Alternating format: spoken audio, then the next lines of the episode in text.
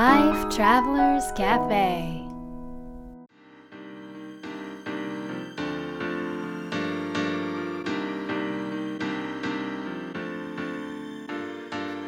ライフトラベラーズカフェへようこそ松田美弘です。若菜です。世界各国で自分らしいライフスタイルを送っている素敵な方々にインタビューするライフトラベラーズカフェこのバージョンは僕松田美弘と若菜が日々感じたことなどをお伝えしていきます。質問役はノッチですと。はい。あのさはい、何なんですか？前回のはいラジオが大人気、前回？前回？あ僕はいなかったやつですね。だからよだから。いなかったけどノッチの悪口ずっと言ってたら人気になったちょっと。人の悪口で盛り上がらないでくださ すごいね。いや2人でとるのちょっと難しいよ、難しいい。ね。そうなんですか。そうなんだよね。こう喋ってって言われて喋れるタイプじゃないかねうちら、そうなの。うん、本当になんか「ラジお来た!」みたいな時にブワーって喋るけど。ラジオに向いてないって向いてないよね多分。なんでラジオやってんだろ なんでだろう。でも聞いてくれる人がいるということは。ういや聞いてくれる人が素晴らしいと思うはい。本当にありがとうございます。とうございます。ありがとうございます。で質問は何でしょうか？でも質問というか、最近はどこか行きましたか？最近ね石垣島に行きましたよ。いろいろ言ってたからね。石垣島。初でしょ？初石垣ですね。うん。どうでしたか、初石垣は。石垣島でみんなで集合したのよ。集合。一人遅れてきた人がいて。なんなんなんで遅れ大事てんのな大事な。なんで遅れてきた集合。のあれだったね。ミーティングだったんでチチームでみんなで、あのこれ大事な大事な話だからっていうので12時に石垣島の空港に集合はいしてたら一人だけ5時に着きますっていう。ななんなのあれは？まあ、それはあの僕なんですけどね。何が起きたの？いや何が起きた？別にラジオで話すような話じゃないんですけど、えあの、まあ、あの家を出ようと思ったら、うん。あの僕の車の鍵を間違ったら妻が持って行って出てたっていう。ほのぼの。ほのぼのネタだったね。面白いね本当にもうのっち家はよ。まあその話はいいんですよ。石垣島はどうでしたか？石垣島の話じゃないのそれが。もっとなあったでしょ石垣島石は垣島は本当はなんかこうチームメンバーでなんかこうちょっと意識を整えようということでまた滞りをなくそうということで2泊3日うん。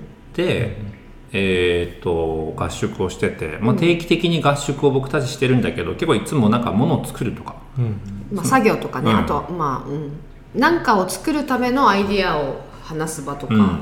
なんかそういうところなんだけど今回の石垣島でのミーティングっていうか、まあ、合宿は、うん。なんかこう軸を作るみたいな、うんまあ、軸の再構築っていうか、うん。なんかすごくそんな感じのミーティングだったかな、うん。うん。うんなのでたくさん割とた時間を対話に時間を費やしたり、まあ、それぞれがすごく考えて、こう向き合う時間なんかも取ったりうん。してたね、そうだね、うん。うんうんうんまずなんでそのその場所としてうん。石垣島を選んだんですか、うんこれはねでもインスピレーションなんですよ。うん。なんか3月の、あのー何？合宿？うん。はどこがいいかなって思った時に、まあ、そもそも結構ほとんどメメンバーのほとんどが沖縄に住んでるじゃない？だから沖縄本島でやった方が、まあ、いつもやる場所もあるし楽なんだよね、うん。別に移動しなくていいしお金もかかんないしその方が、うん。なんだけどなんかね今回はすごくこれからの自分たちの活動とかライフワークにおいてのなんかこうわ一つの分かれ道な感じがして、た時になんかああちょっと本島じゃないなって思って、あれどこだろうと思った時になんか石垣島って来たんだよね、うん石垣私も行ったことないし、ミヒはねあるかもしれないんだけどまあなんか行ったことないところでやるのもちょっとドキドキするんだけど、まあでもインスピレーションに従って行ってみようって決まったのが石垣島で。すうん。実際行ってみて石垣島の印象はどうでしたか？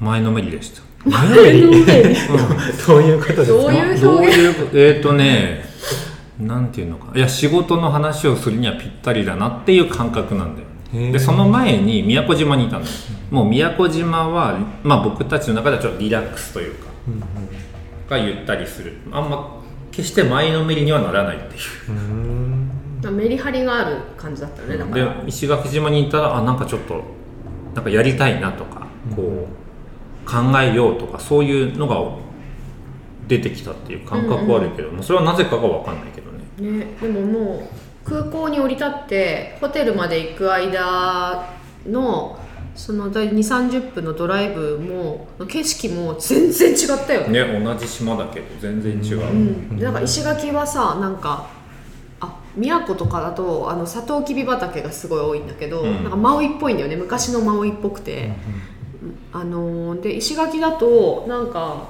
あの牧草？草？原みたいなのがすごい多くて、うんうんちょっとカウアイ島っぽい雰囲気のエネルギーとしてはもっとこうアクティブな感じ。そうアクティブな感すじごくアクティブな感じがした、うん。男の人って感じ。元気なやなんか男の人って感じだったね、ということはまあ仕事の話をするには良い場所だったっていう、うんいやーよかった。よかった。本当によ良かった。どうだった？のでも本当にあの、まあ、一つ滞りをなんか解消するみたいなテーマがあったと思うんですけど、うん。実際にすごいそこが通ったというか、うん。滞りがなくなったなっていうのが、まあ、終わったと感じました。うんうんうん。まあ、何したかもちょっとシェアした方がいいかなと思うんだけど、うんうん。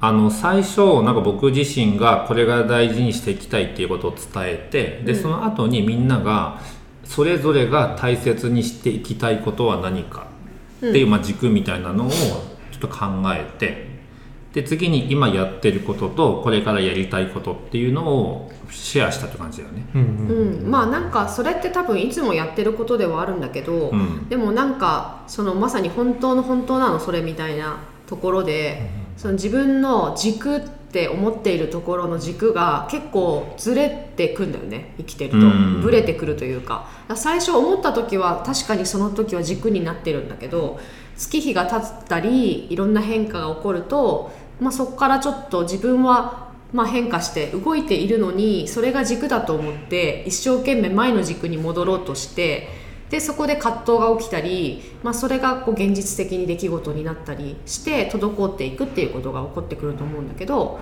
なんか今回はだから本当に自分が何でもしたいとできたとしたら、何したいのっていうこの仕事の中での役割とかも全部外して、うん。何したいのっていうところであの軸を再構築していったっていう感じ、うん。ううん。うん。うんんなんかあどうぞ。なんか専今専用のっていうかなんかワークシートみたいなのを作ってくれましたもんね。そうそうあれあれはワークシートっていうかただ私がなんかそのことをこう考えてた時に、まあ、いつものメモノートにわーって書いたやつをなんか枠組みにして、うん。ワークワークシートっていうかまあにしたみたいな感じなので、まあ、うん。大したものではないんだけれども、でもなんかほんとシンプルでいいんだよねあれぐらい。うんうんうん。あのワークシートってなんかでっかい四角があって、うんそこになんだっけ？何書いてあったっけ？大切なことなんだっけ？英語で書いてあった私がうん、What I want to do なんですよ、うん。私がしたいこと、うんは何っていう。がやりたいことは何って言った時にみんなが幸せになることは違うの。みんながっていう主語が違うから。everybody でしょ？みんな、うん。私じゃん。愛じゃないじゃん。だとにかく私がしたいことっていうその主語を私にした時にどんな言葉が出てくるかっていうところで3つぐらいだっけ？うん、3つとこ書くの。があったのね。でその後になんだっけ？忘れたよ。いやいやもうすでにやってることか。うん。今やってることととやりたいこと。あこれから、まあ、改めてやりたいことっていう、だからそれを書いた後にすでにやっていることでもしかしたらもうやれてることもあるかもしれないけどもでも実はやれてると思ってや私はもう好きなことやってると思ってたけどよくよく考えたらあちょっとずれてたなっていうことに気づくことがここでは大事で。うんうん、だからなんかあのーそうい本当にシンプルな問いなんだけどそこの3つぐらいですごくクリアになったよね、うんうんうん。あれ書くだけですごい明確になりました。ね。うんうん。あとシェアも良かったね。そうね。なんか発表する自分で自分で言葉にするっていうのもすごくまあ意義というかがあるしあとそれについて他の人が質問していくっていう。うんうんうんうんうんそうだね。のが良かったんじゃない、うんうんうんうん。のっちはあの時間の何が良かったの？うーんでもなんだろうな普段よりもなんかすごいその人の本音が聞けたというか、へえそんな感じがしましたね。まあ普段はそのやっぱ仕事の話だから、うん。まあ、表まあ表面的なというか、まあ、仕事に関係する話が多いんですけどもっとその、まあ、根本的な何がしたいかみたいな、うんうんうん。で、まあ、本当は何がしたくないかとか、まあそういったあ本音が聞けたのが良かったあです、なるほどね、うん。何がしたくないかが良かったと思わない？まあそれ良かったですね。それを聞いたうんことで、なんかあの結構さ私たちってけ割と長い仲じゃない？うん。長い仲なんだけどでもお互いにやっぱり大切な存在だからこそ気を使うっていうことをするじゃない？うんうん。だけどあのほ本当はなんかこうこれはしたくないんだけどって思ってるんだけど本人は、でもあっちからしたらこれは頼んだ方がいいのかなとか、うんなんかそういうちょこととかもあったりした時にあこれはしたくないことなんだって分かるとそれは頼まなくていいんだとか、うん、これはなんか別になんか返事がないってことはそそれでいいんだとか、うん。なんか分かんないけどそういうことがお互いに理解できた。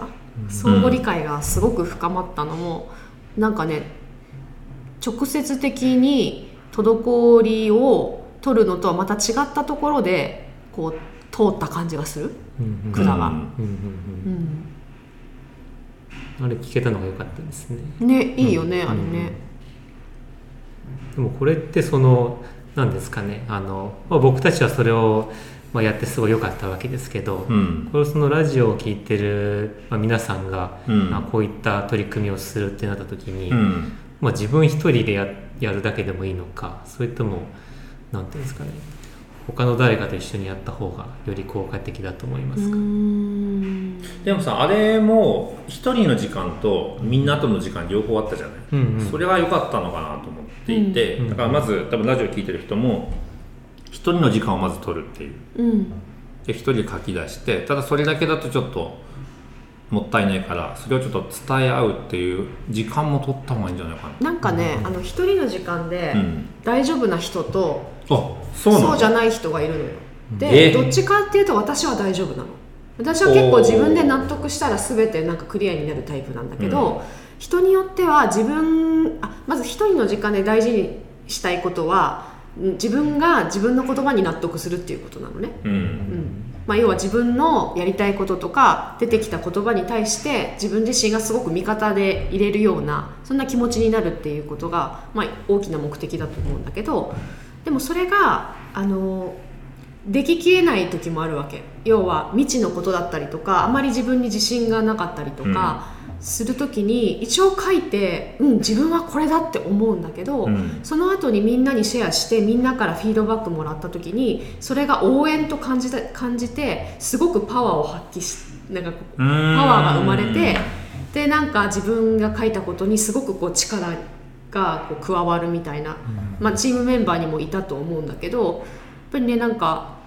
だからまずは自分で納得する。自分で自分に納得するみたいなことをやってそれでなんか動き出せるとかクリアになる人はそれで OK だと思うんだけどその後でもなんとなくまだ不安定な感じがしたりあのこうつながりきれない感じがした時はやっぱり自分がなんか最も信頼する人とかあの安心して話ができる人にちょっと聞いていただく機会を設けてそこでこうちょっと対話したりシェアをするそしてフィードバックをもらうっていうような時間を取るとよりこうつながるかなって軸になるかなって思います。うんうんうん。なるほどなるほど、うん。でもあのまああのでも紙良かったですね本当にシンプルだね、けど。あれかんめっちゃシンプル。まあ、言ったことだですよ全て、うんうんうん。うん。あれをまず自分で書く時間を取って、うん。なるほど、ね、でまあ人によってはそれをなんか誰かに聞いてもらってフィードバックそう。そうう、そうそうそう、うんじゃあなんかライフトラベラービジネスっていうオンラインサロンやってるんだけどそこでアップしてうんうん。それなんかダウンロードしてみんなに書いてもらうといいんじゃない？うんうんうんうんうん。でそういうのをやりたい人はね自分の軸を見つけられるかもしれない、ビジネスにも活かせられるかなとうん思います、すごい。あれ全然公開する予定はなかったですもんね。社内用だから。だって別にワークシートってワークシートじゃないもんでも一応書く欄はありますから。ワークのワークのシートだか。えー、いいのあれ。ら ワークのシートだからいいですよ。まあでもきみんなにワークすればね効果があればいいよね。はい。ということで、今日の質問は、滞りをなくすためにどんなことをしてみますか？です。えーライフトラベラーズカフェは毎週金曜日にお届けしています。次回の放送も聞き逃さないように、ポッドキャストや Spotify、Amazon Music、YouTube の購読ボタンを押してください。また、僕たちで、えーライフトラベラーラウンジというオンラインサロンもやってますので、検索してみてください。それでは、良い週末を Life Travelers Cafe